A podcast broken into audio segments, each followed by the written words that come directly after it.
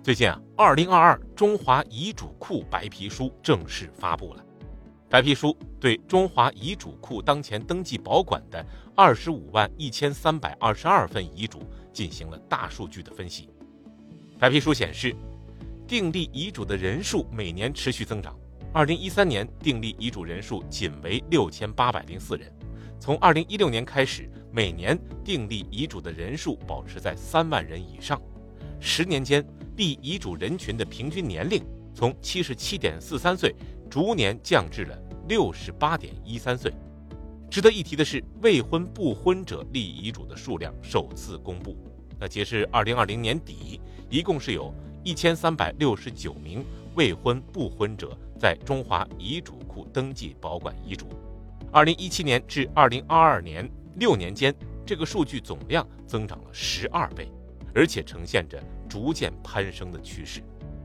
二零二二年全年有三百四十四位未婚不婚者订立了自己的遗嘱，其中女性未婚不婚者占比达到百分之七十一点五一。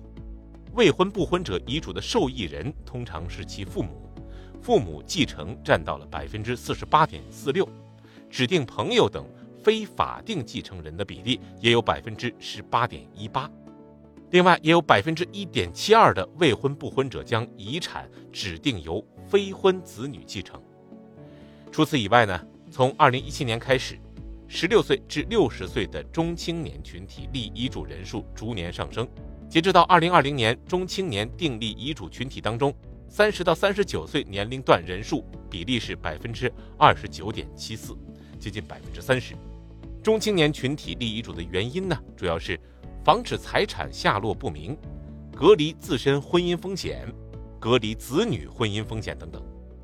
中青年立遗嘱的群体当中，离异和再婚人群分别占到百分之十二点零九和百分之十点四四。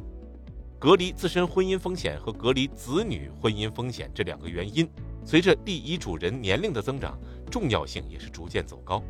自身婚姻以及子女婚姻当中可能存在的风险，对立遗嘱起到了重要的推动作用。有相关负责人表示，两人一旦离婚，就可能涉嫌到两个甚至多个家庭，夫妻关系、亲子关系都会影响到人们的财产分配意愿。因此，年轻人就选择通过遗嘱的方式，避免把遗产留给不符合意愿的继承人。